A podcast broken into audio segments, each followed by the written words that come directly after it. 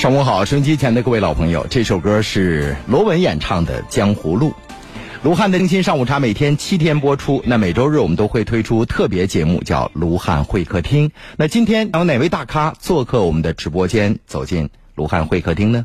欢迎来到卢汉的会客厅，做客的他们是商业精英，是行业翘楚，是偶像，是导师，但在这里，他们卸下了荣光，抽离了繁忙，把茶言欢，人世沉浮，无限过往，都付笑谈中，发自肺腑，源于内心，最直面，最鲜活。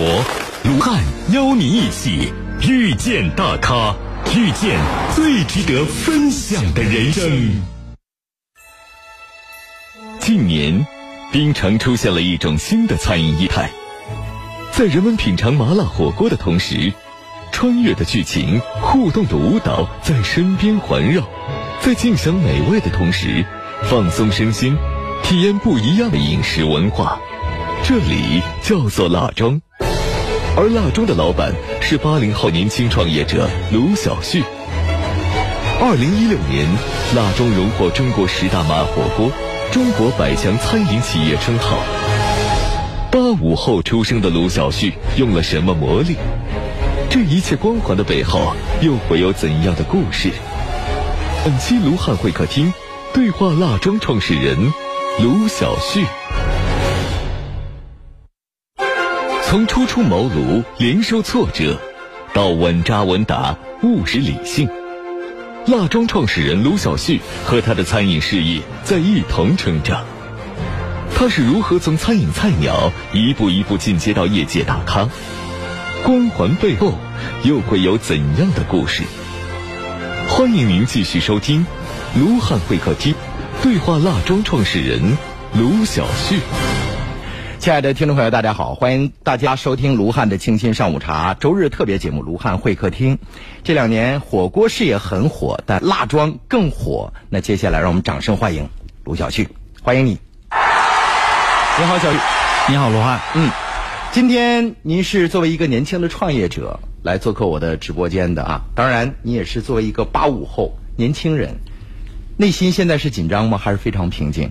呃，有点紧张，有点紧张哈。说实话，通过话筒跟这个收音机前的听众朋友沟通，我估计次数不多。第一次，嗯，可能是更多的是面对着镜头接受采访，侃侃而谈。是的。那么，首先我们要放松心绪啊，面对面的唠唠家常。好的。其实，作为一个大咖，作为一个八五后的创业者来说，大家更关心这么多年从毕业到现在，你是怎么样一步一步踏踏实实走过来的？作为一个八五后，对于你来说，好像取得这样的成绩。自己付出了很多，但是对于同样是八五后的很多年轻人来说，他们有可能还在迷茫，找寻着人生的方向。你是什么时候开始创业的？我是二零零七年大学二年级，嗯，然后当时创业的，那时候我二十周岁。二十周岁，那对于很多人，二十周岁可能还这个衣来伸手饭来张口，有可能更多的生活的费用还从这个家长那儿去索取。那时候你怎么想到会创业呢？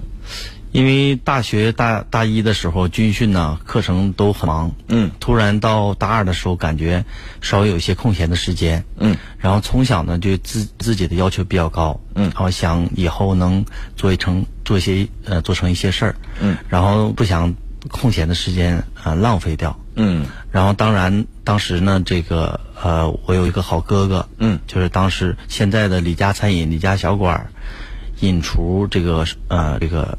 呃，老佛爷这个老板叫叫李伟，嗯，呃，这个我哥呢，当时他开了一个这个老道外手擀面和一个这个炭老道外炭香火锅，嗯，哎，那时候他叫老妈手擀面，是不是？呃，对，老老道外手擀面，咱老道外，咱妈手擀面啊，嗯，你是怎么样什么样的一个场合认识了他呢？我俩是在一起健身，然后住一个小区，嗯，啊，然后他开饭店，我就感觉，呃，就是。因为不想大学比较空闲嘛，然后就跟跟哥说：“我说哥，这开一个这样的火锅店得多少钱？”他说：“得二三十万。”嗯，我说我也想干一个。当时他就感觉我在开玩笑。嗯啊，因为毕竟是一个二十岁正在读大学二年级的学生。嗯，说实话，好像有点风险，是不是？对，当时，呃，从他的角度感觉可能在开玩笑。嗯啊，但是对于你来说是认真的事儿，认真的。嗯，因为我我第一天跟他。上午说嘛，嗯，然后当天的下午，嗯，我就在呃这个去找房子，嗯，我就给他打电话，我说问你帮我看看这个房子行不行？他就很意外，很惊讶啊啊啊！这怎么说做就做了？对，那他后来是怎么支持你的？呃，就从最开始选址，他说这个不行，然后后来呃，当时第一家店，我我最开始选的是在那个宏图街的幺六家园，嗯嗯。零七年那个小区刚建完，还一个店没有呢，嗯，而且格局也不是很好，嗯，然后呢，他说这块目前这个商圈还没成熟，嗯，然后再看一看，然后第二天呢，我又就是走着走选嘛，嗯。第二天又选了两个不合适，嗯，后来第三天当时在手机手上在学武寺，嗯，选了一一家店，他说这个行。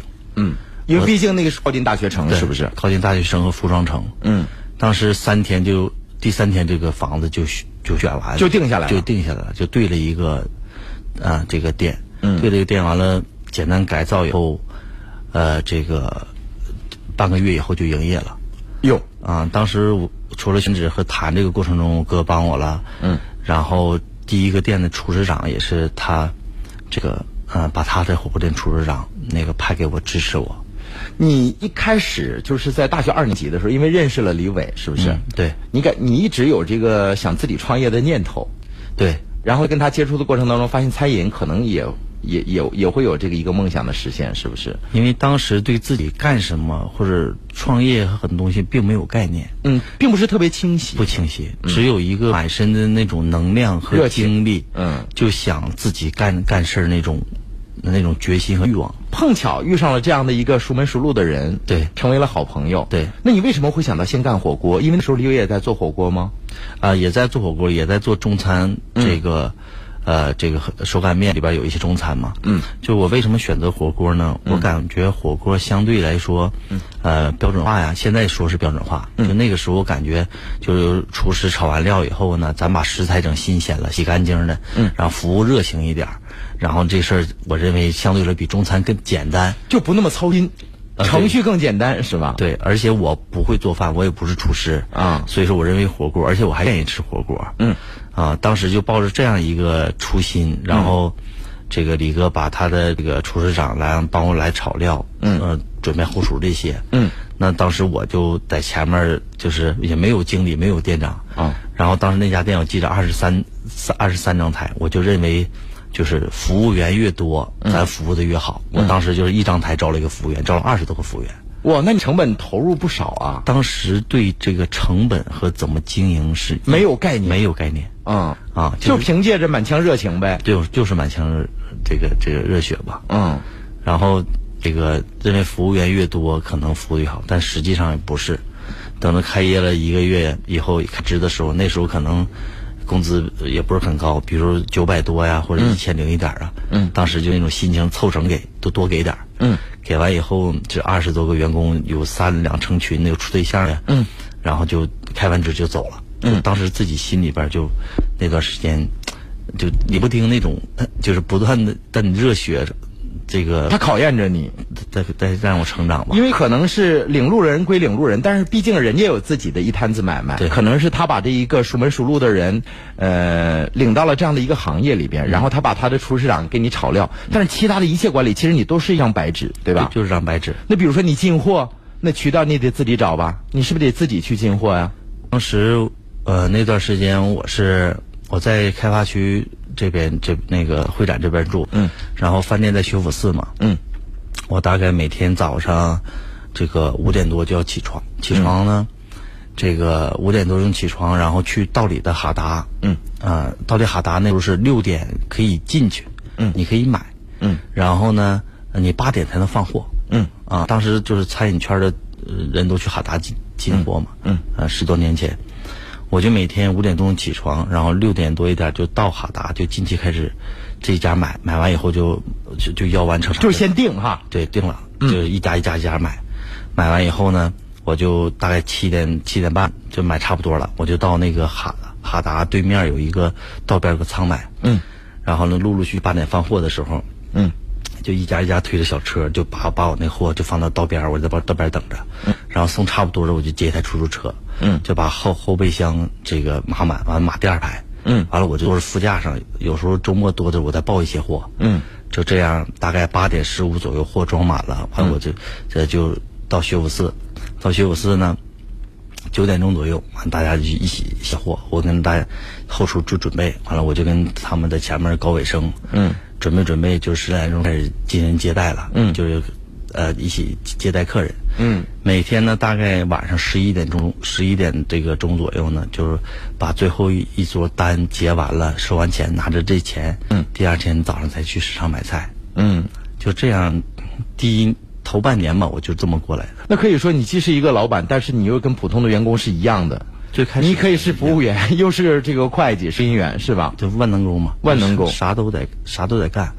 那时候晚上十一点多钟回回去，嗯、睡五六个小时，早上五点多，这个就要就就得起来，起来时候年年轻年轻觉特别多，是吧？对，嗯。然后当时我记得就是我我房间我手我手机会定个闹钟，每天都是比如五点半，嗯，每天手机都要都要定一个。定闹钟吧。有的时候就是比如说一响了就给摁了，嗯。摁了以后本能的，本能那种，嗯，就像再想再睡一会儿，就是你再睡五分钟都行，但有时候一睁眼睛六点多了，嗯。就是啊，然后后来我就呃手机上定个闹钟，然后我在客厅上每天就是还有一个闹钟，比如那个闹钟双向提醒。双向提醒，然后手机的闹钟，比如按了是五点半，那个就是五点三十五、五点四十，嗯，然后呢再懒五分钟，然后等大闹钟响的时候，在房间就是走到客厅的时候就醒了，嗯，把那个闹钟醒了，就可能就就有正式给自己加油，经常给自己喊加油。那时候有我总结了一句话说，教训我的不是闹钟，而是梦想。可是不是所有的二十岁左右的年轻人都能吃得了这番苦的。我上了七年的早新闻节目啊，就是你必须要起来，所以我最怕的是闹表，就是那那个闹表提醒你，会让你内心特别的纠结，是有一份担忧。如果你不起来的话，可能你错过了进菜最好的时候了，是吧？是，呃，你刚才那句话说的特别好，就是不痛苦，因为你有梦想在，对不对？是。呃，那第一年的买卖怎么样啊？当时收成情况？当时最开始刚开的时候，嗯，啥也不懂啊，然后总跟我哥这个李伟请教，嗯。然后当时那时候给我给我出了一个这个现在叫营销方案，当时就出了个招儿嗯。说当时吧，你这个店刚开，咱们这个营销力度得大一点儿。嗯。这个得让更多人知道。当时我们就值一百送三百，嗯，送吃一百送三百，别人别人就感觉怎么怎么个这么个做营销呢？就我们当时就是吃一百送你十张三十的券儿嗯，每次来呢你使一张，嗯，只是十二年前，嗯，当时就那段时间可能营营销是一方面，就很多顾客吃完了以后，他就钱包里边儿那时候全是实体券儿嗯，很多钱包里边儿都吃完又再给，吃完再给，嗯，可是我看我还有你家这么多券儿呢，嗯。就是，呃，再加上天天店盯着用心吧，就一点一点的，第一家店从开始开始起起伏伏，嗯，基本上过了半年就生意比比较好了，比较稳定了，就是你首先你自己在店里边，对从进货渠道一直到后期出品的这种把关，你自己是严格这个控制产品质量的，对是吧？把控产品质量的。还有就是，呃，毕竟有一个引路人在那指引方向。对现在想想啊，这个营销手段到现在都不过时。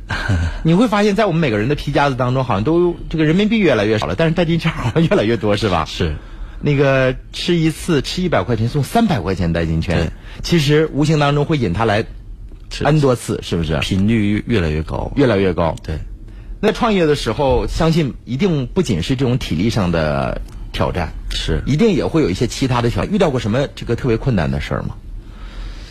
呃，实际上最初每一阶段都会遇到不同的困难吧。嗯啊，就是最初的时候，就是啊，你那种经历啊，你你那种就无知的无畏啊，嗯，就是那种状态啊，就是满身都能量，嗯，也没有说什么认为什么事儿是困难。嗯，当时大大学出来创业，认为大学生创业就是。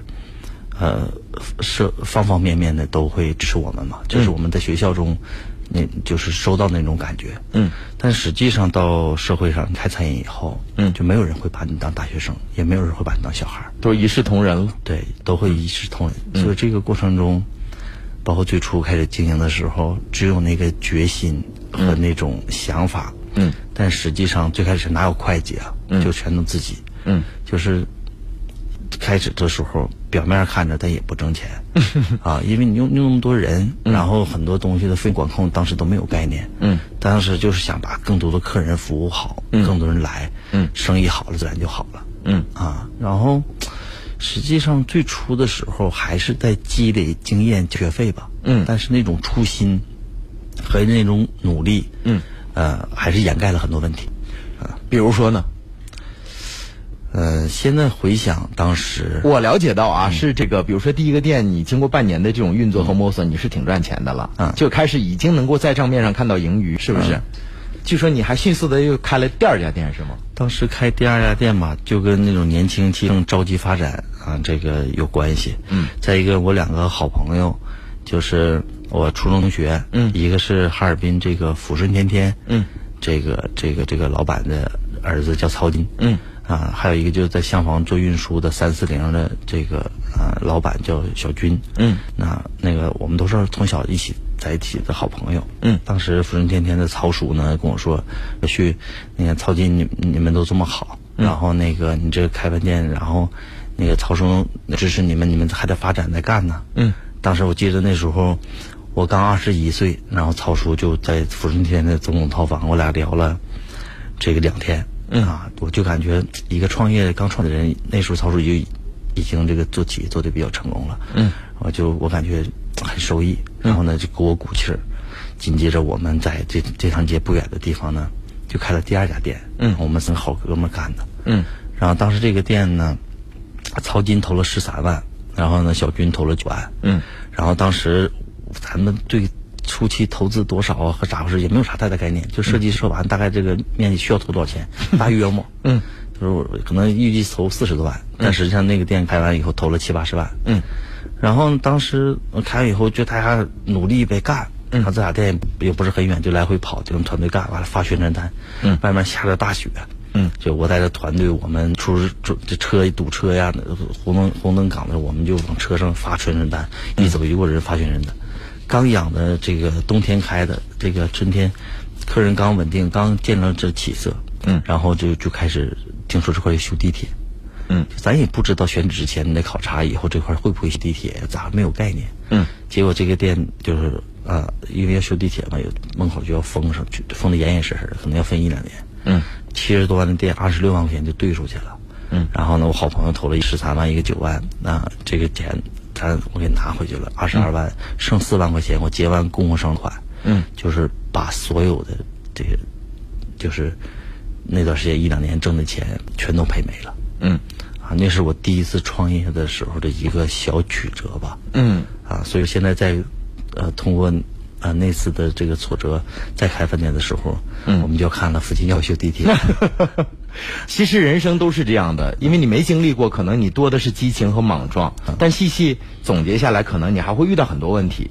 比如说，对于这个一个学生来说，你在开店的时候，你无论是消防验收还是装修设计，你都需要报备啊。对在装修的过程当中，你这个灭火器准备的是否齐全呢？员工健康证啊，如何报税啊？工商审核会遇到一系列的问题。是这样可能你一开始都不知道，不知道但细细想下来，一个店又一个店的，会让你逐渐成熟下来。是，但是你刚才那个举动真的是影响了我。我一个二十一二岁的年轻人，面对的是过去所有积攒的一些积蓄都赔干净了。是。你选择把你另外两个合作伙伴他们投入的钱要给他们是吗？我认为就因为他们相信我，我们一起做这个事儿。虽然说赔了，嗯。但是我认为我就我有责任，嗯。所以我赔我不能让兄弟赔，嗯。所以说包括他们家人对我的信任啊，他们刚开始创业，嗯。啊，就是对我的信任，就是包括我父亲跟我聊天儿也说说儿子，咱们就是做先做事先把人做好，这不能说咱们年轻以后路很长，不能断路子，嗯不能失失信，就是诚信是最关键的。你看，作为一个八五后啊，这个卢晓旭他之所以能够让辣庄火遍全国，取得这么多餐饮这个销售额的这个奇迹，我认为不仅仅是你管理有多优秀，我认为最起码的是做人这个诚信二字在你的身上体现淋漓尽致，这就是家庭教育的结果了，对吧？就是原生家庭父亲母亲给你的最基本的东西。其实做买卖可能百分之五十赚，百分之五十赔，但做人绝对不能有百分之五十赔，或者让别人指指点点。这么多年，卢小旭他走过来，绝不是这个一蹴而就的，可能还会有更多的这个坎坷和挑战。那接下来的时间，我们先进一段广告，稍后呢，欢迎大家继续收听卢汉的会客厅。今天我们邀请是蜡庄的创始人卢小旭。从初出茅庐，连受挫折，到稳扎稳打、务实理性。辣庄创始人卢晓旭和他的餐饮事业在一同成长。他是如何餐饮菜鸟一步一步进阶到业界大咖？光环背后又会有怎样的故事？欢迎您继续收听卢汉会客厅，对话辣庄创始人卢晓旭。亲爱的听众朋友，可能当您创业失败的时候，你会说：“哎呦，经济形势不大好。”但是为什么也有那么多的买卖依然这个顾客盈门？当你可能遭受一点挫折的时候，你会说啊，我已经尽到了全力。但是你是否想到过你做人有问题？今天我们邀请到的是一位大咖，八五后的创业者，也是蜡庄的创始人卢小旭。亲爱的老朋友，稍后呢，欢迎您继续收听参与我们的节目。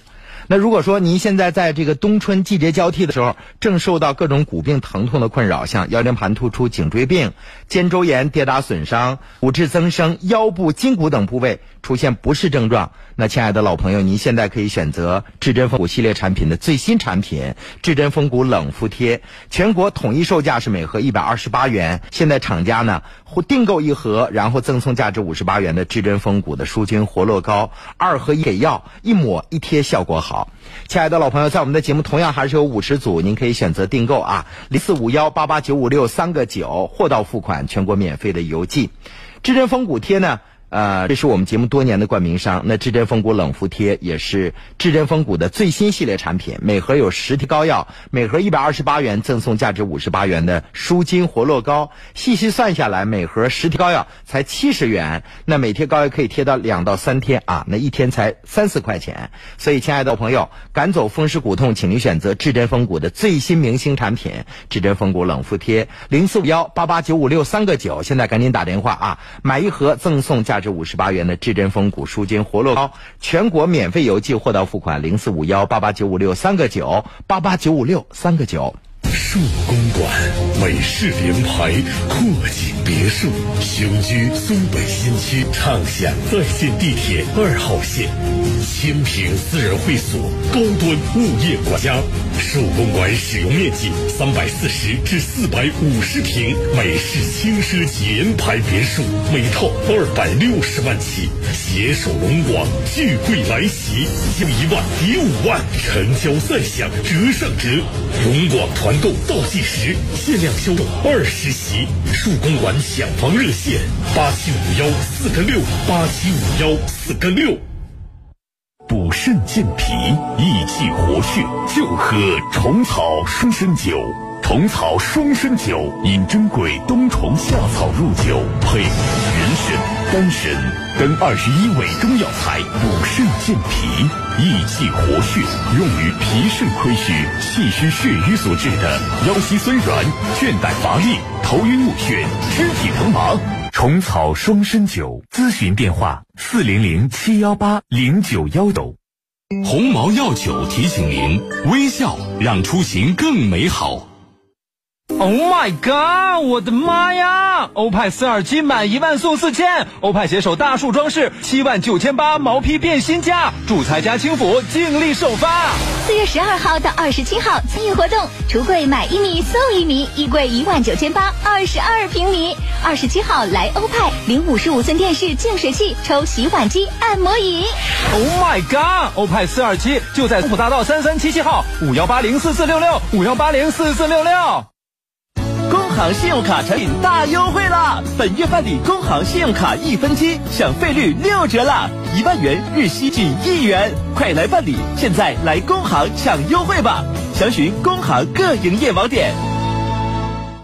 大家好，我是李梦。五月九号，龙游四川，邀请您乘坐火车快乐出发，九江、庐山、成都、都江堰、熊猫乐园、乐山、峨眉山，只需三千二百八十元，十一天行程，我们去中国最美的地方，山势俊俏，气势磅礴，这一路有你无法拒绝的自然美景，值得品味的古蜀文化，世界文化遗产庐山，天下奇秀峨眉山，水利工程都江堰，熊猫保护基地，李梦和你一起结伴出发，抓紧时间报名吧！抢报热线八七幺幺三个六一个五八七幺幺三个六一个。五睡不好觉怎么办？睡不好觉怎么办？睡不好觉怎么办？请喝霍布斯五加颗粒，乌苏里香药业荣誉出品。详询零四五幺五八九五四个六，请按药品说明书或在药指导下购买和使用。八千九，百元置业群力外滩，李普利广场五星级皇家酒店公开发售，每平米三千元全套精装修，享十二年固定租约，每月租金抵月供。坐拥在建中三大国际主题乐园，自带百万消费客流，八千九百元置业群力外滩，五点九米层高 loft，买一层得两层，同期发售。八千九百元置业群力，还享十二年固定租约。李普利广场三个五九零三个九，三个五九零三个九。借一壶远山黛，绘人生五彩传奇；斟一杯碧螺春，化人生五味杂陈。卢汉会客厅，卢汉邀您讲述咱老百姓自己的故事。时间来到二零一三年，餐饮市场走入低迷，十家店面同时运营，给卢小旭带来了巨是亏损。银行数。欢迎来到卢汉的会客厅，做客的他们是商业精英，是行业翘楚，是偶像，是导师。但在这里，他们卸下了荣光，抽离了繁忙，把茶言欢，人事沉浮，无限过往，都付笑谈中，发自肺腑，源于内心，最直面，最鲜活。卢汉邀你一起遇见大咖，遇见最值得分享的人生。欢迎大家继续收听卢汉的清新上午茶周日特别节目《卢汉会客厅》。今天我们邀请的是餐饮界的大咖，也是八五后创业者的优秀代表，那就是辣庄创始人卢小旭。欢迎小旭。刚才说到了这个第一家店啊，从莽撞一点点实践到呃有赚钱，然后开了第二家店，但是因为受到这个修地铁的影响啊，可以说对你来说也迎来了一个事业上比较大的挑战。我了解到，据说在这家店。把它结算完了，关了门之后，你回家待了一段时间。嗯，是那样，就是我当时创业开饭店的时候，嗯，因为在大学上学嘛，嗯。就是是背着家里开的，嗯。就是家里不知道，嗯，等着陆陆续续开完了以后，家里就是就听着消息了，嗯。然后等开这家店那就知道了，嗯，他这个家店赔的时候，呃就是那段时间回家跟我爸聊天儿。嗯，我爸就知道开饭店了嘛，嗯。然后赔的又是上火，嗯，我爸跟我聊天说：“儿子，你看，那个现家里现在让你好好上学，这个大学毕业以后你再干啥，或者家里这摊儿你再参与，嗯，这个说你现在你那个开饭店，这个做的也不错，就是，嗯、虽然说这次关了就有点曲折，嗯说那那都没事儿，说你这块儿呢，就是原有这个店，咱再继续好好做，但是家里这边儿就是矿上，我父亲是开煤矿的嘛，做、做煤炭生意，然后有自己的矿。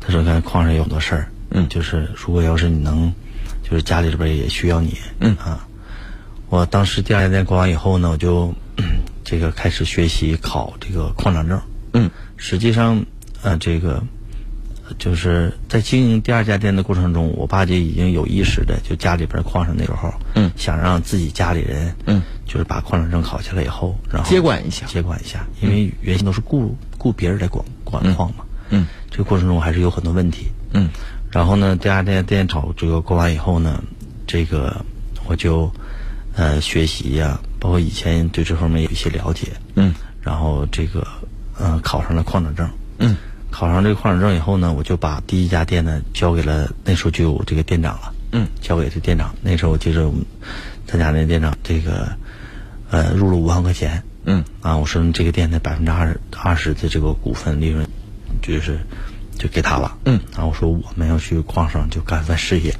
说你在家看家，这事你都你整。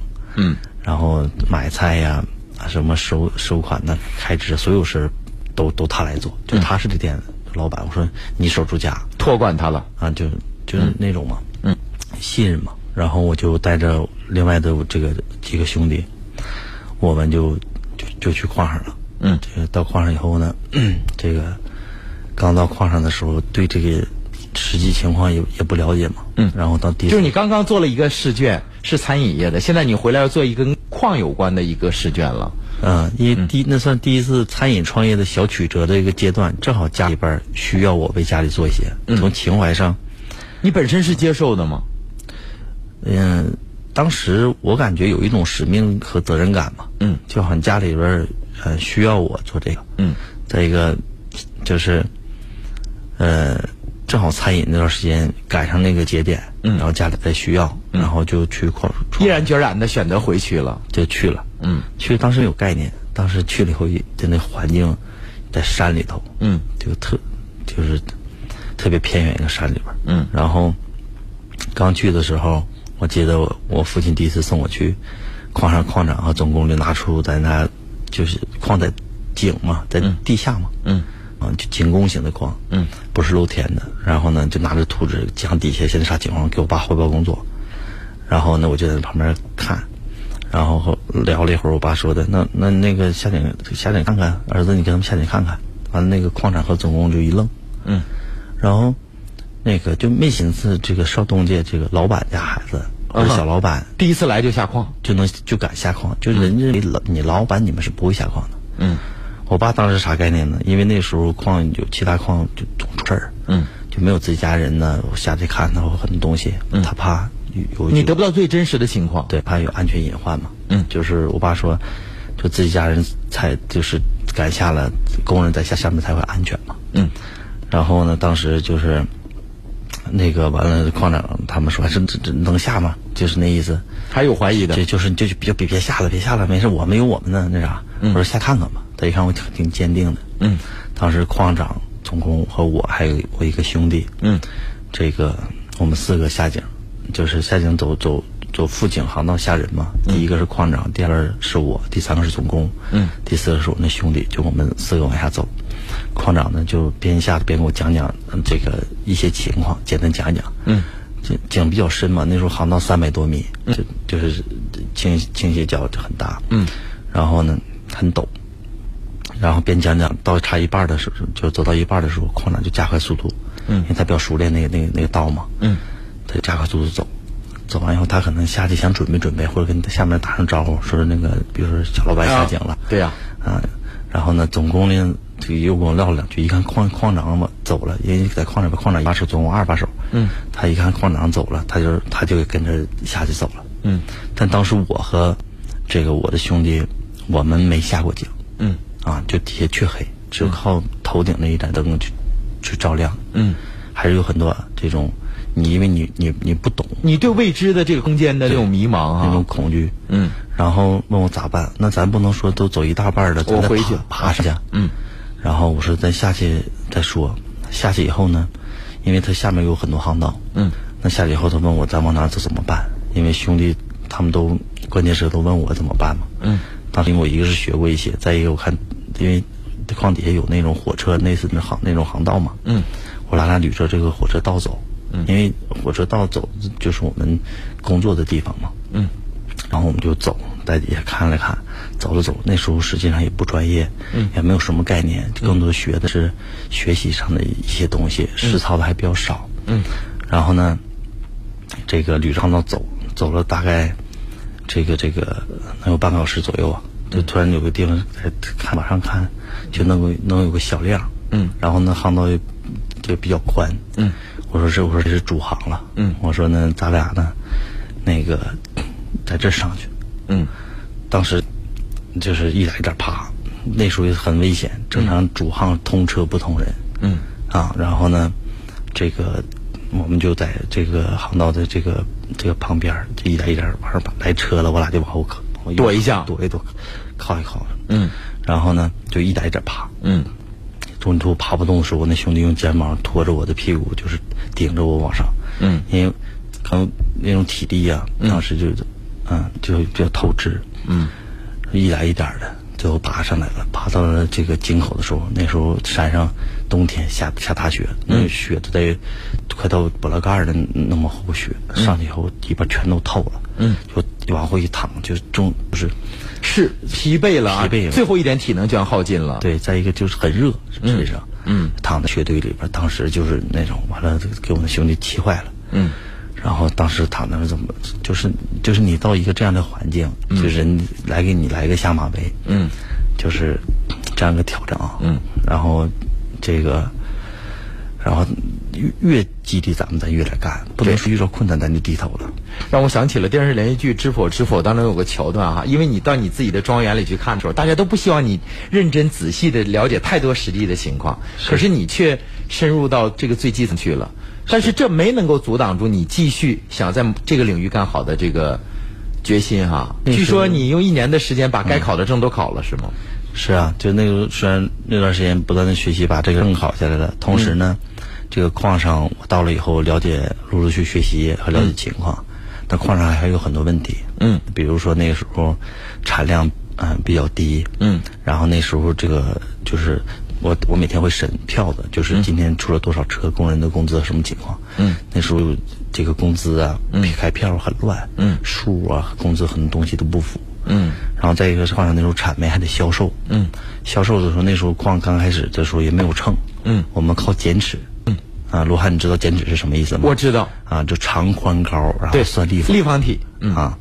减尺呢，那时候早上呃，我们就是四五点钟起来，一起来的这个就是矿门口那个那个货车就排的老老远了，嗯，那时候就买煤的很多嘛，等着减尺了，啊，就是不是等着减尺，是等着进来装车，嗯，啊，然后比如你说是那空车已经等着了，等着了。完了五点呢开始呢就上来就是开始在那个井口那个大架子下面煤堆，嗯，铲车就往上这个这个这个装煤嘛，嗯，装煤以后那那时候会有啥情况？跟矿上比较熟的，嗯，你就看着很多人在那货货车顶上踩，嗯，当时当时我就琢磨，我说完了我我我带一个兄弟去，嗯，我当时我们几个每天都开会啊，就琢磨，说这踩不行啊，嗯，因为你按立方收，你越踩越踩越实啊。越实啊，嗯，就明明这一趟这个车能能这个是这个正常，比如说二十五吨，你踩完可能就二十三吨了，对，有就缝隙它都踩实了嘛，嗯，我说这不对呀，那你你价格你是按照正常那个定一个是重量，一个是体积啊，对呀、我说你这不行啊，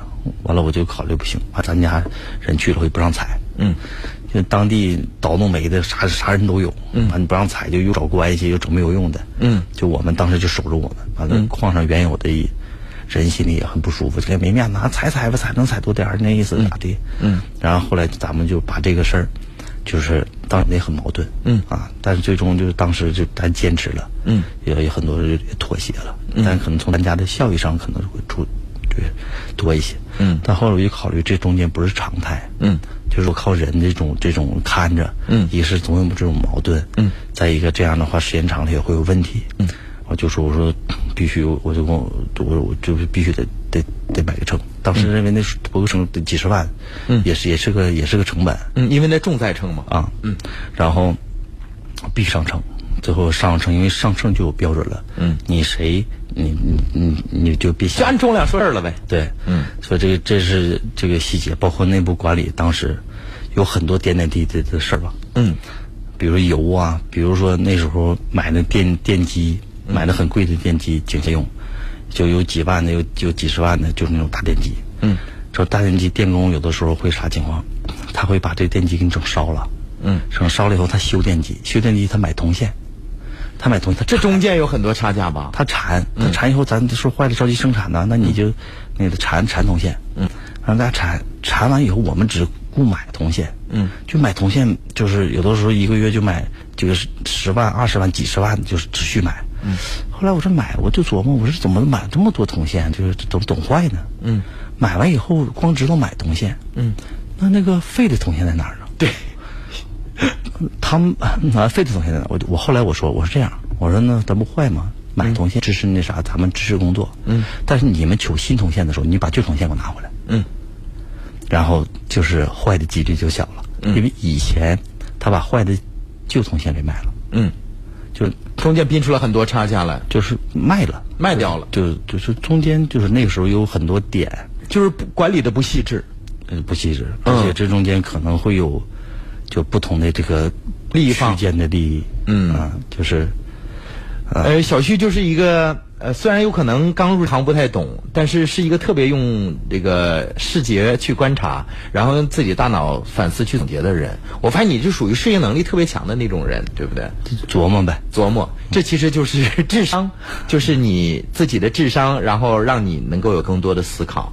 这本来就是在事业巅峰的时候，因为一次这个，说实话是不可抗拒的这种外力的影响，让你的第二家店没办法只能关门了。因为这个挖地铁，你不知道整个城市的规划下一步做什么，这是不可抗拒力哈。然后回家又当了一个最年轻的矿长，这本来矿长当的也啥好的，为什么你又杀回到餐饮业了呢？嗯，当时，嗯，主主要两个原因吧，一个是当时呃，这个我的女朋友这个在在矿上她怀孕了，然后呢，然后家里人感觉这个那块儿吃的营养很多东西，嗯，怕我儿子这个就是在山里边嘛哈。对，嗯。那营养啥的都不太好。建议嗯。回来再给捋一年多，矿上捋差不多了，嗯，然后当时正好有一个想跟我们合作的，嗯，然后想收购我们一部分股份，嗯，那可能从长远的角度上，嗯，就是他们这个这个让他们去做家里人回来，嗯，啊，然后就把这个煤矿的事业暂时的放在一边了啊。呃，据说你回到哈尔滨之后又开了一个火锅店是吗？对啊，回来以后我就想还得干呢，啊而且你看我走了一年多，啊，咱们哎，你你说你走一年多，你不是让一个女孩在家看家吗？不是不是女孩是男孩，是一个男孩在家看家，看的怎么样？所以就是在这块儿，就是我我跟公司团队说，我说当时我都不敢想，如果我走了这一年多，回来店赔没了，我还会不会做餐饮？啊就可能我我到现在还做餐饮，我还是感谢我那兄弟韩冰，啊他这个这个，就帮你看家的叫韩冰是吗？对我走了。一年多，嗯。然后这个店还挣钱，嗯，那菜也是他买，然后团队开支也是他开，账也是他算。账是他算，啥都在这儿，嗯。还挣钱，然后店还在，嗯。然后回来我就认为那种相信的力量和兄弟这份情谊，嗯，回来我认为我还得干，嗯，我认为这是我的事业，而且我在哪儿跌倒，我在哪儿还得爬起来，嗯，然后我就在修复寺离那店不远，我就干一个，啊。就干一个总结经验，然后就是重新又出新，大家又努力，嗯就是当时那个店就特别火嗯啊。叫上品小火锅是不是？对，，原先叫上品那火锅是大锅，啊后来呢那时候小锅比较流行，就做了个小火锅，嗯，就特别火特别火啊。就是每个人你有自主这个选择的权利了，不像原来吃大锅，可能我这一帮人只能是鸳鸯锅或什么样。对，这个小火锅就特别火。对。嗯，上品火锅那个时候开到多少家？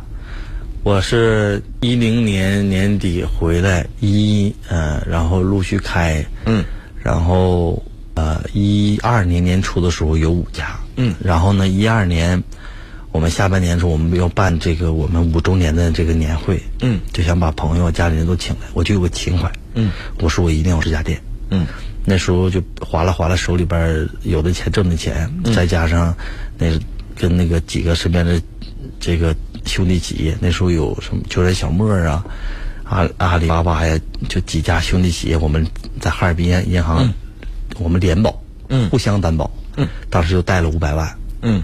然后再加上当时我有一个好兄弟大大鹏投了一百万，嗯，就是凑这些钱，嗯，就是我们三个月就开了五家店，嗯。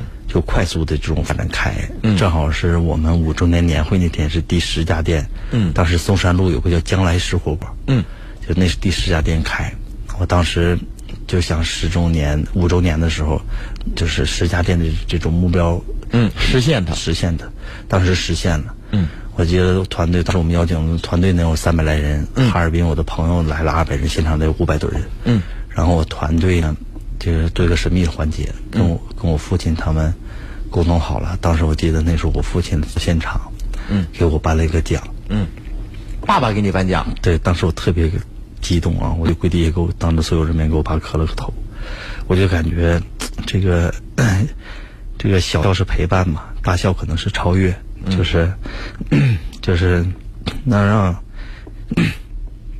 能 让家里人这种认可，这个就那种感觉吧，嗯，那种成就感。虽然说那五年受到了很多委屈，嗯，但是还是很值得的。其实小旭在跟我们说这段的时候，眼睛里是噙满泪水的啊。刚才你说了，小笑是陪伴，大笑是超越。当爸爸在你创业五年的时候给你这样的一个奖的时候，其实你内心除了感恩之外，还有那份超越的自豪，对不对？哎，昨天是一个特别的日子，对吧？嗯。昨昨天四月十三号，据说是你带领你的这帮兄弟们又一个节点了，是蜡庄这个品牌，嗯，啊五周年，五周年。是一四年的四月十三号我们开业的。嗯嗯，这个蜡庄现在在黑龙江，反正至少你家有好几个店我都去过啊。这个蜡庄这个品牌对于你来说，是不是你在众多的你的这个餐饮品牌当中，餐饮布局当中一个比较你受关注的长子？实际上，你看一二年我们快速发展，嗯，这个达到了当时的一个小高峰吧，嗯。但是随着那时候的快速发展，一三年还是遇到了很多问题，嗯，就是一三年我们那时候十家店有八家店亏损的，我们一二年开完年会，啊、当时有十家店，我就认为一三年我们要大干一场，嗯，当时呢，这个咱们团队学习头几年，就是零八年、零九年学习的时候，就是老师在我们饭店里边问我们公司的经理啊，这个主管呐、包括很多人就是互动的时候，说你们有多少人看过海？嗯，就是就几乎没有人举手。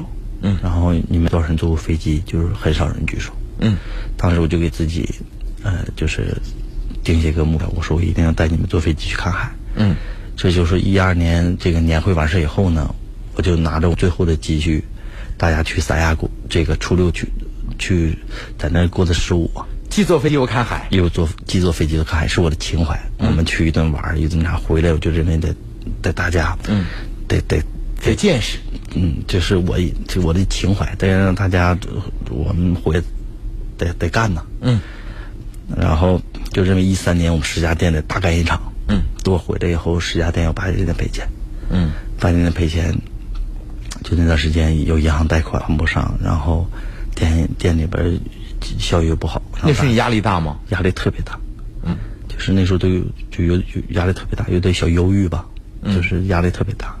然后后来，昨天我们五周年的时候，团队聊天儿，嗯大家大家还在讲，就是我们就就最后在第五的时候算是背水一战嘛，干的拉庄。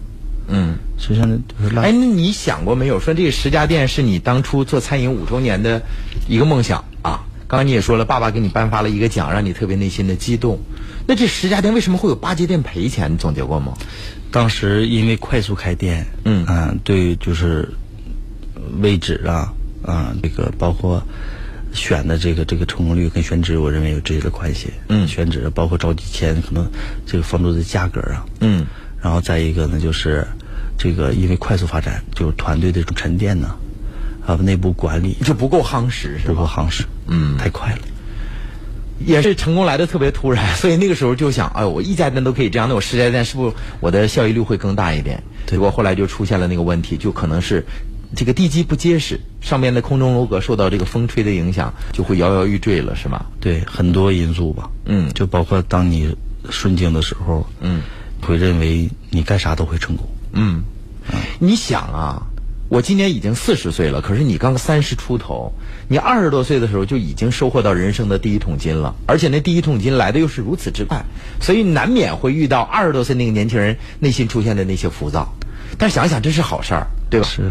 哎，你在生命当中最感谢的人，我估计一定是你的爸爸了，因为他把你带到这个世界上。在节目一开始的时候，你说也要感谢这个李家小馆的李伟，是因为他让你对餐饮有了认知，进而走入了这个餐饮的领域。李伟是一个什么样的人？是一个很智慧，嗯呃，聪明，嗯然后仗义，嗯，就很多优点人。你认为你特别值得向他身上学习的优点应该是什么？我认为不同阶段吧，不同阶段，对，嗯，一开始呢，呃，从家庭层面，我认为我哥很孝顺，嗯啊，他对父母啊，包括对他妹妹啊，嗯这种呃担当哈。对很担当。你看李家小馆，我它的主题文化就是孝道文化。孝文化，嗯，然后呢？然后在经营生意上，餐饮上，我认为，呃，在模式上啊，嗯和在一些呃亮点上，包括近几年在定位梳理上，嗯啊，我认为还有很多独特值得我学习的地方。嗯，我记得大概在十年前左右啊，李家小馆在哈尔滨可以说是遍地开花的。是，他那种经营模式，包括服务态度，是赢得了好多人的这种这个点赞的。对但后期他这种遇到困难时候的这种转型也比较成功的，包括现在在红旗大街的演出做的也蛮不错的，是吧？是，嗯嗯，那在创业初期，有几个好朋友不离不弃啊，始终追随着你。如今他们都已经成为你所领导这个大企业的高管，到现在他们对当年的这种创业还记忆犹新的。我们一起来听听蜡庄事业中心总经理韩坤是怎么说的。我们俩在一起大概是在十五岁的时候，那今年已经三十多岁了，中间有很多过程。像在零七年第一一家门店的时候创业在一起的时候，我们就那时候关系就特别特别好了，我们就在一起创业。当时候就是一起找门店呐，一起上这个早市去市场买去买菜呀。实际上每个人成功人的背后，他都会有一个艰辛的付出。像最开始的时候，我们第一家门店晚上我们几个兄弟就搭凳子就在这个店里就睡。啊，就跟基本上不回家。卢总呢，每天早上起早的时候也没有车。哈尔滨的冬天你知道，非常非常的冷。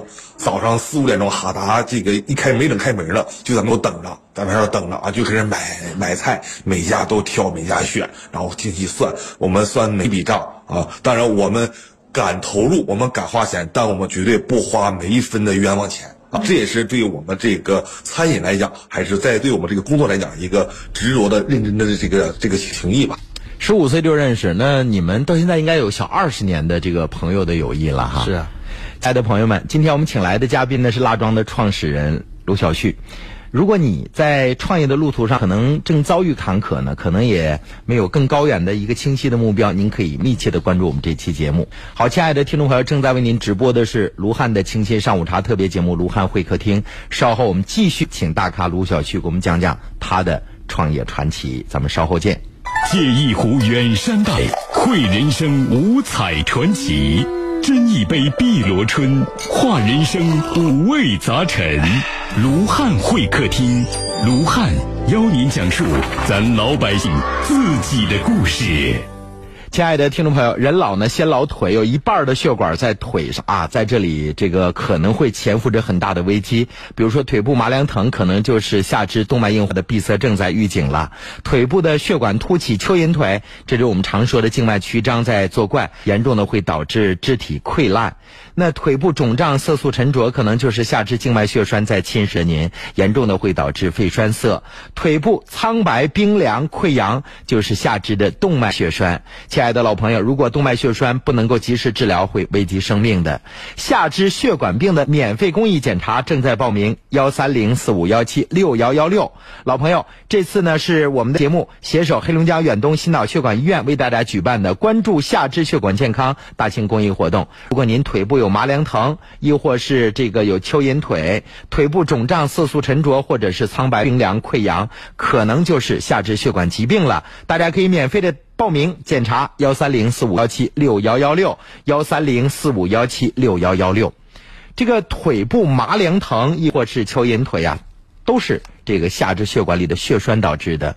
产生血栓、生成血栓不可怕，最重要的是密切观察、密切观察啊！如果一旦血栓脱落了，可能会导致非常严重的后果。像我们都知道，这个静脉血栓严重的话，会导致肺栓塞。肺栓塞那就非常严重了。所以说，如果您现在还不知道腿部是否有血栓，先做一个免费检查，幺三零四五幺七六幺幺六，幺三零四五幺七六幺幺六。那什么是下肢动脉硬化的闭塞症呢？就是。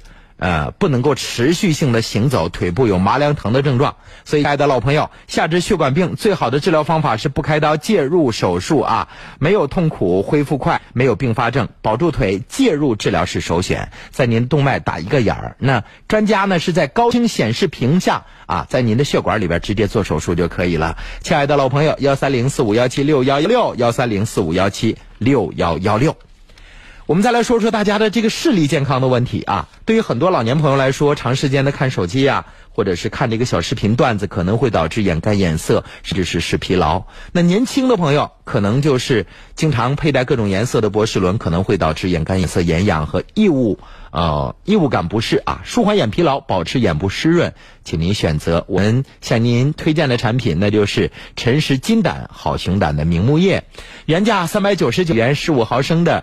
陈氏金胆好熊胆明目液现在只需要二百四十九元，那活动期间呢，还免费的赠送您三百九十九元的熊胆明目液，等于买一送一了。现在还特别赠送您价值七百九十九元的负离子蓝光眼镜。亲爱的老朋友，防蓝光、防紫外线、防辐射，而且一镜三用，既是一个平镜，同时还配套一个墨镜和老花镜片，直接将平镜变成墨镜和老花镜，出门在家都能戴。眼镜呢是经过特殊处理的，不仅结实耐摔，眼镜还防止起雾，能够释放负离子。亲爱的老朋友，二百四十九元可以购得价值三百九十九九元的这个熊胆明目液两瓶，还可以获获赠价值七百九十九元的负离子眼镜。零四五幺八五九五四幺三九，零四五幺八五九五四幺三九，每天限量只有两百名，所有订购的朋友都可以免费的送货上门，货到付款。再次的提醒各位啊，陈氏金胆、熊胆明目。护理液啊，两瓶原价是七百九十八元，现在只需要二百四十九元，同时赠送给您价值七百九十九元的负离子眼镜。零四五幺八五九五四幺三九，零四五幺八五九五四幺三九。如果你咳痰喘，你需要注意补肺。补肺丸，一个用蜂蜜秘制的九克中药秘制丸，补肺益气，止咳平喘，用于肺气不足、气短喘咳、咳声低弱、干咳痰黏、咽干舌燥。补肺丸，补肺治咳喘，全国各大药房有售。咨询电话：零四五幺八八零零六零三七。注意事项，请按药品说明书或在药师指下购买和使用。国药准字 Z 六二零二零五五八，甘肃省西风制药有限责任公司生产。该药广审生第二零一八一二零零九号。鸿茅药酒提醒您：关爱父母，常回家看看。我们一起来关注一下身边的阴晴冷暖。今天是四月十四号，哈尔滨多云天气，西北风二到三级，最高气温十三度。今天夜间晴，东北风二到三级，最低气温呢是零上三度。健康之道重在养生，这个季节野菜逐渐多了起来，许多野菜的养生功效是家常菜的上百倍。但有些野菜吃不对，容易引发中毒。为了家人身体健康，一定要好好注意，不要采摘路旁边、水沟、郊外化工厂周边的野菜。不熟悉的野菜也不要乱采乱吃。野菜上面附着许多的杂菌以及杂质，洗干净之后在淡盐水当中浸泡，建议不低于一小时。有些野菜含微毒，食用前先用热水焯一下，也会去掉野菜本身的苦味，口感也会变好一些。野菜作为一种顶级的养生食材，如果处理得当，作用更比名贵的保健品。有的黄金野生菜不仅保健养生，还能防治春季小毛病，但一定要吃对哦。爱家气象由皇氏益寿强身膏冠名播出，年老体弱多病缠身，选择皇氏益寿强身膏。皇氏益寿强身膏精选党参、人参、茯苓、黄芪、白术、山药、何首乌、当归、熟地黄、川芎、泽泻、牡丹皮、牛膝、白芍、杜仲叶、续断、阿胶、红花、三七、炙甘草、黄精、陈皮。二十二味名贵中药材，九炼成膏，补气血、治五脏、调阴阳，一药入五经，多病治同源。皇氏益寿强身膏咨询热线：四零零六零八六一二三，四零零六零八六一二三。鸿茅药酒提醒您：微笑让出行更美好。Oh my god！我的妈呀！欧派四二七满一万送四千，欧派携手大树装饰七万九千八毛坯变新家，主材加轻辅尽力首发。四月十二号到二十七号参与活动，橱柜买一米送一米，衣柜一万九千八，二十二平米。二十七号来欧派领五十五寸电视净水器，抽洗碗机、按摩椅。Oh my god！欧派四二七就在松浦大道三三七七号五幺八零四四六六五幺八零四四六六。睡不好觉怎么办？睡不好觉怎么办？睡不好觉怎么办？请喝复方四五加颗粒，乌苏里江药业荣誉出品，详询零四幺五八九五四个六，请按药品说明书或在药师指导下购买和使用。亲爱的老朋友，如果在这个冬春季节变换的时候，您出现了各种骨病的疼痛，像颈椎、风湿关节。颈肩、腰腿、肩周跌打损伤、坐骨神经、腰椎盘突出、骨质增生、腰部筋骨等部位出现了不适症状，请您选择至臻风骨最新的明星产品至臻风骨冷敷贴，全国统一售价是每盒一百二十八元。今天在我们的节目当中，凡是购买一盒，赠送给您价值五十八元舒筋活络膏一支，二合一给药一抹一贴，效果好。一盒至臻风骨冷敷贴呢，加上一支凝胶，一共是一百二十八元，相当于一盒冷敷贴七十块钱，十贴每贴才七块钱。可以贴两天，一天才两三块钱，赶走风湿骨病。全国免费邮寄，货到付款零四五幺八八九五六三个九零四五幺八八九五六三个九。特别提示，那就是陈氏金胆明目熊胆。好眼液啊，现在是原价三百九十九元，现在两瓶是七百八十八元，只需要二百四十九元。亲爱的老朋友，二百四十九元可以购得两瓶陈氏金胆的熊胆明目液。老朋友还特别赠送价值七百九十九元的三种功能于一体的防蓝光的眼镜。那电话是八五九五四幺三九八五九五四幺三九。借一壶远山黛，绘人生五彩传奇。斟一杯碧螺春，话人生五味杂陈。卢汉会客厅，卢汉邀您讲述咱老百姓自己的故事。时间来到二零一三年，餐饮市场走入低迷，十家店面同时运营，给卢小旭带来了巨大的压力。八家店面同时亏损。银行数百万的贷款利息在飞速奔跑，身边的人不断的离开，这一切都将卢小旭推向了艰难的困境。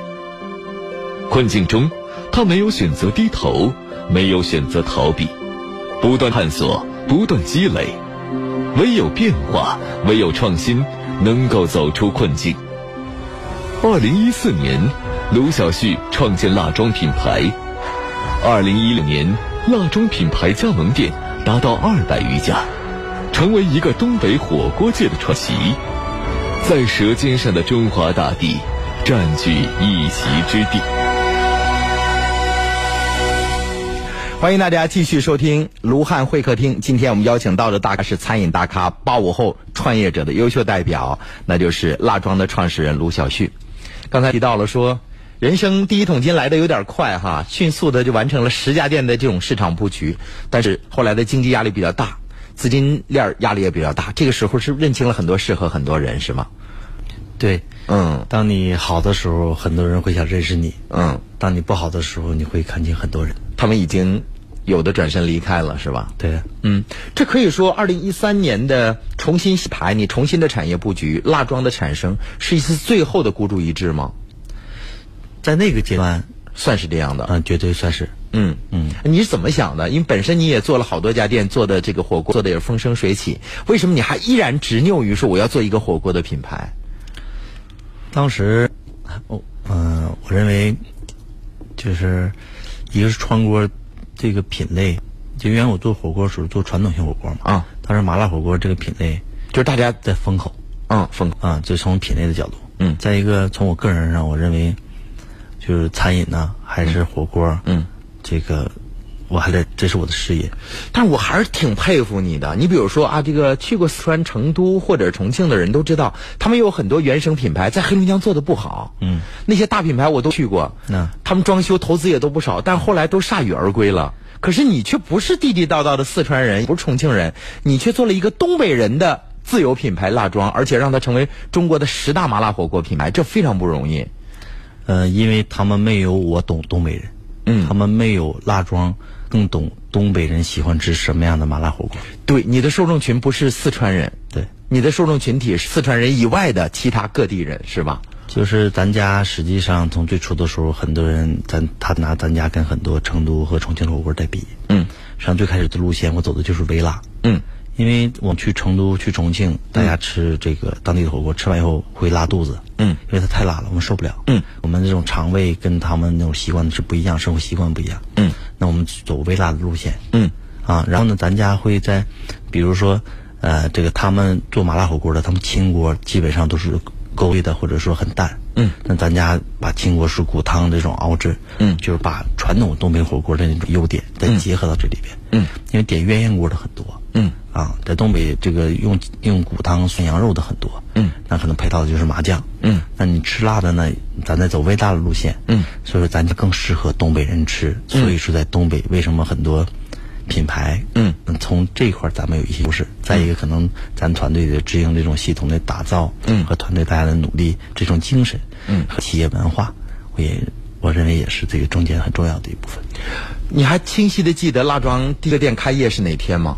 嗯，四月十三号，一四年的四月十三号，就是一四年的昨天。对，一四年的昨天，今天第一家蜡光蜡庄店开业了。对对。你打造的蜡庄店是你非常有自信，你更了解东北人的味蕾对这个穿锅的需求，是吧？实际上最初就是用心嘛，嗯。用心以后，一切以顾客为导向，嗯。就是那个店四月一号试营业，嗯，我们三月中旬的时候，就工程还没完事儿的时候，我们就一桌请朋友，嗯，然后就试，大家听啥意见，咋回事，大家感觉挺好，完再提点意见，咱就记。嗯，然后可能三月十五天是一桌，三月十六天就是两桌。嗯嗯，就大家试完收集意见调整，收集意见调整。嗯，完了变成四三月十七就四桌了，就一点一点。实实际上没开业呢，就大家就尝啊试啊产品的精进，嗯就做了很多这样的内功，然后收集了很多信息。嗯，四月一号试营业推开门的时候，嗯，就特别火，嗯，就天天排队，嗯就是就特别火爆。嗯昨天我们回回忆以前场景的时候，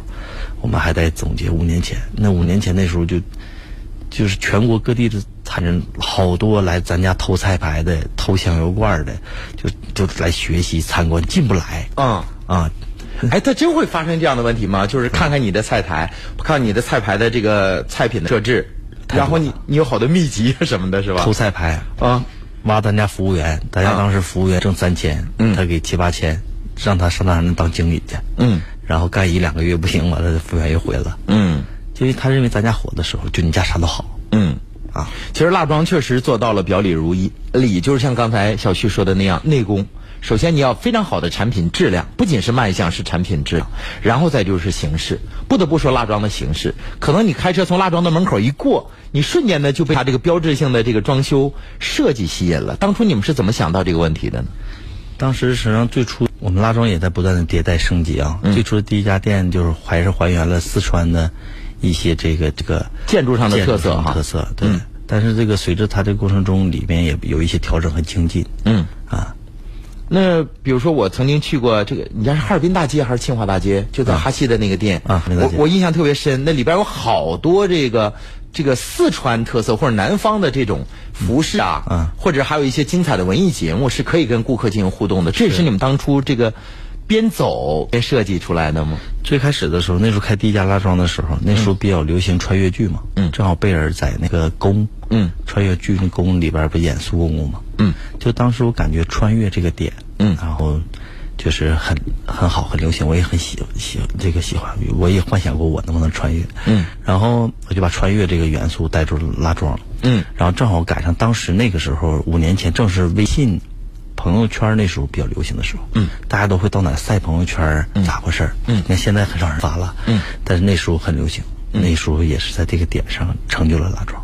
就是你首先有一个非常亮丽的点，又赶上那个信息正好热点的时候，对。大家迅速的会把，哎，我我在这个蜡庄吃饭呢，我跟谁，我穿了一个什么样的穿越的衣服，而且有面儿。有面子，哎呦，哎，蜡庄的这个用餐环境是别具一格的。我发现不是你家所有的店都特别大，但是你空间利用的特别好。嗯，你比如说，还是说那家店哈，就在哈西的那家店，我进去之后，你那个明档在那个顾客的，嗯一眼就能看得到。嗯，但是你进去之后，总感觉你家的空间利用的特别大。嗯，无论是立体空间还是这个前后左右的空间，这设计的时候，你们都是专门找设计公司进行这个设计吗？是啊，蜡庄很重视我们设计团队，我们请一些比非常知名的设计师，嗯，然后会给我们这个指导啊，嗯然后设计啊，包括我们自己公司也有几位设计师，嗯在不断地去精进和落实，嗯。呃设计很关键。很关键哈。那提到川菜，其实大家很容易就会想到这个川剧，尤其像变脸。我看在你家的很多店里都有，是吧？咱家最少得培养出上千名变变脸的这个团队这家人，这都是你们公司掏钱去培训吗？咱家就是呃，就是内部督导培训体系，自己就能教变脸儿。嗯然后咱家现在店里的员工就是变脸儿的，全都是咱家的服务员呢、传菜员呢，嗯。都是培养出来的。那对于这个服务人员说，可能有些小孩他不具备这个潜能，那你们招聘的时候是不是得挖掘一下他是否有这个能力去培养他？嗯，我认为一个是场和氛围吧，嗯再一个你会吸引，嗯，现在九零后的这个呃这个以前的家人们，他们心情啊和他们展示自己的这种舞台的这种这种欲望啊，嗯啊就很关键。他们愿意表现，那咱就给他提供舞台嘛。嗯，就是孩子们、家人们快乐的时候，我们跟着内心也是快乐的，是吗？就我昨天我跟团队我们分享的时候，我也在说一段时间，我说咱们就是呃服务好咱们内部顾客。嗯，谁是我们内部客？我说蜡庄内部客就是我们呃我们的员工，嗯就是我们内部顾客，嗯我们加盟商就是我们内部顾客。嗯，我说我们内部人员吃好了住好了，幸福指数高。嗯，那我们带着一个好心情，大家一起服务我们的外部顾客，就是我们所有以前的顾客家人们。嗯，只有顾客满意了，那我们蜡庄才能长久。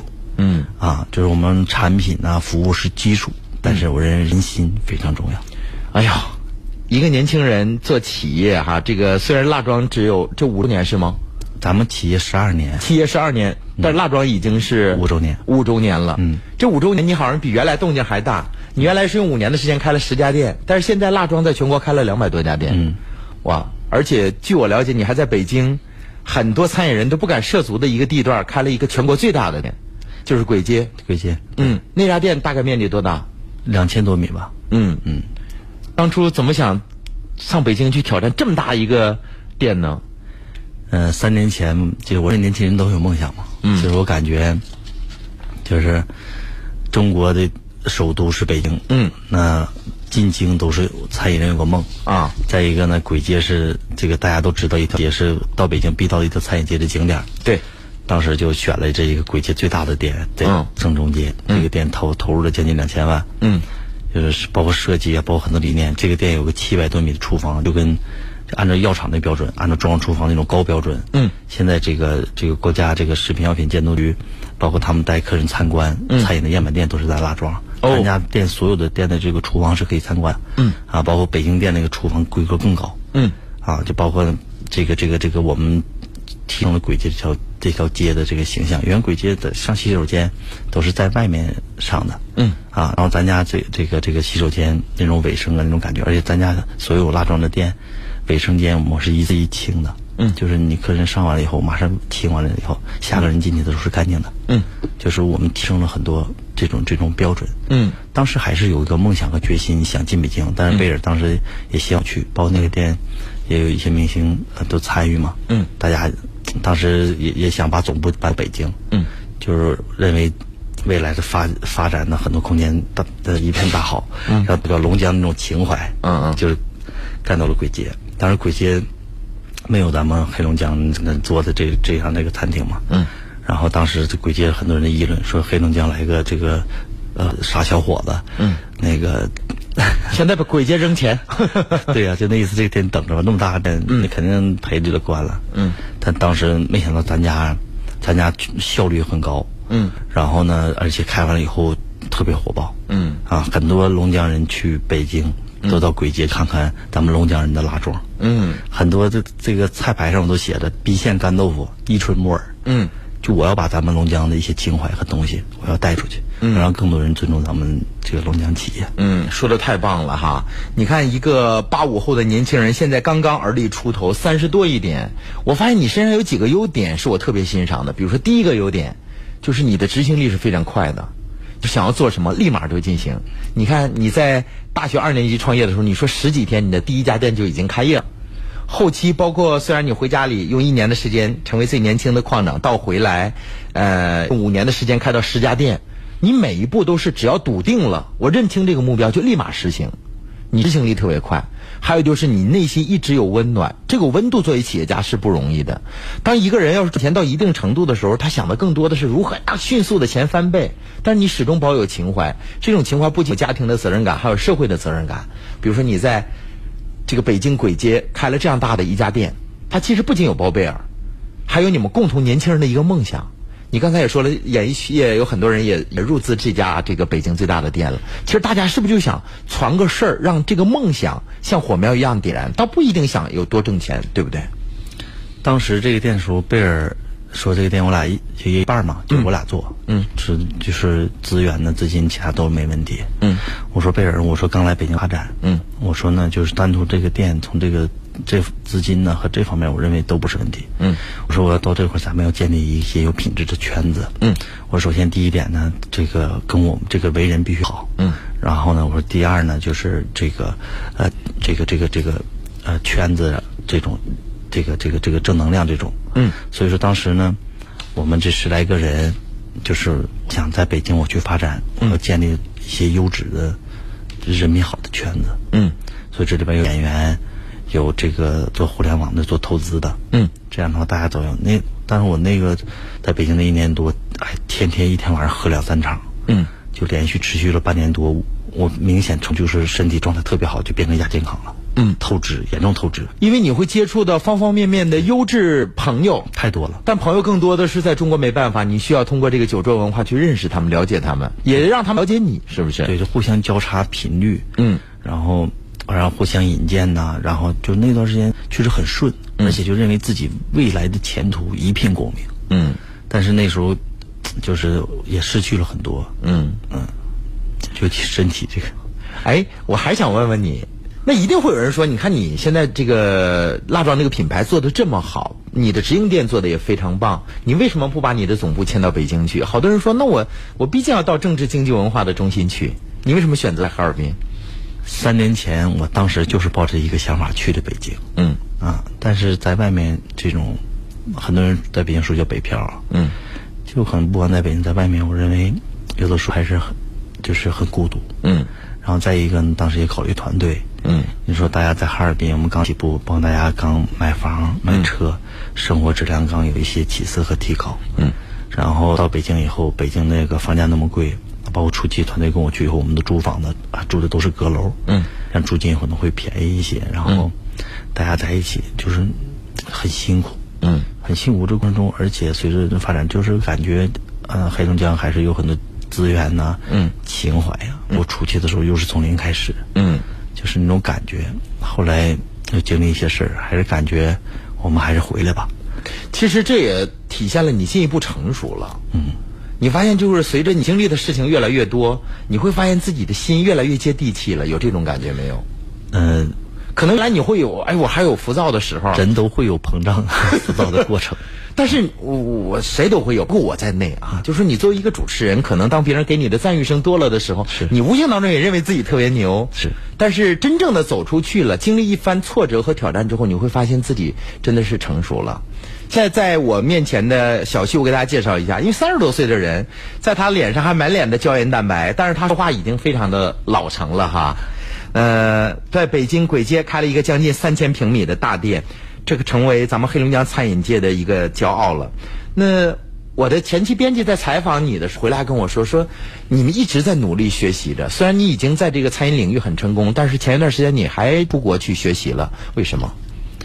我认为我们，我和我的团队能走到今天，嗯就离不开这些年持续的学习。嗯，我认为我们的学习对我们个人和团队和企业的提升很大。嗯，包括企业互访那种深度交流、毫无保留的互相帮助。嗯，啊，才有了今天。你认为只有呃不断的学习，才能让自己这个对全新领域的这种把控是呃更坚实一点？是人就是不断在学习当中成长的，是不是？是拉庄的这个员工据说都非常年轻啊，是，不仅领导年轻，是员工这个平均都不到三十岁。那作为老板也才三十三岁而已。拉庄的员工怎么看待自己的这个企业，又是怎么看几乎和他们同龄的这个年轻的老板呢？我们来听听这个我们记者对拉庄员工王红的采访。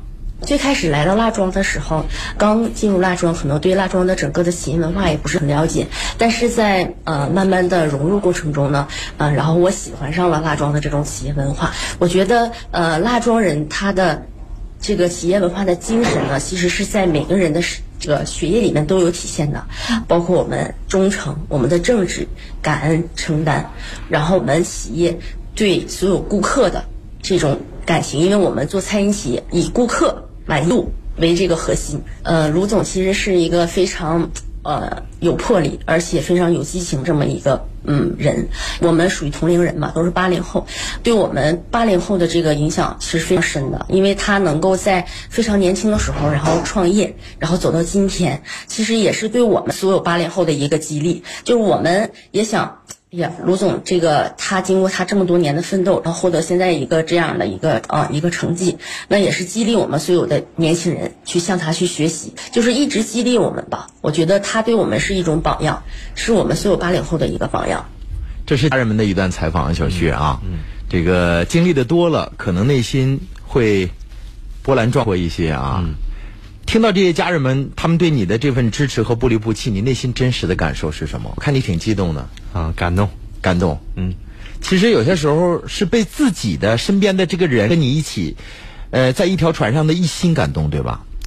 是啊，包括我们有有很多回忆。嗯啊，我认为这个人在物质上，这个有。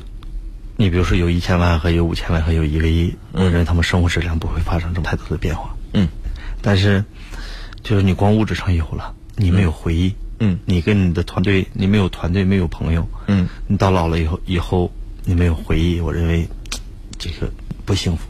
嗯，所以我认为人都是有心的嘛。嗯，我认为心在一起，大家一起努力。嗯，遇到。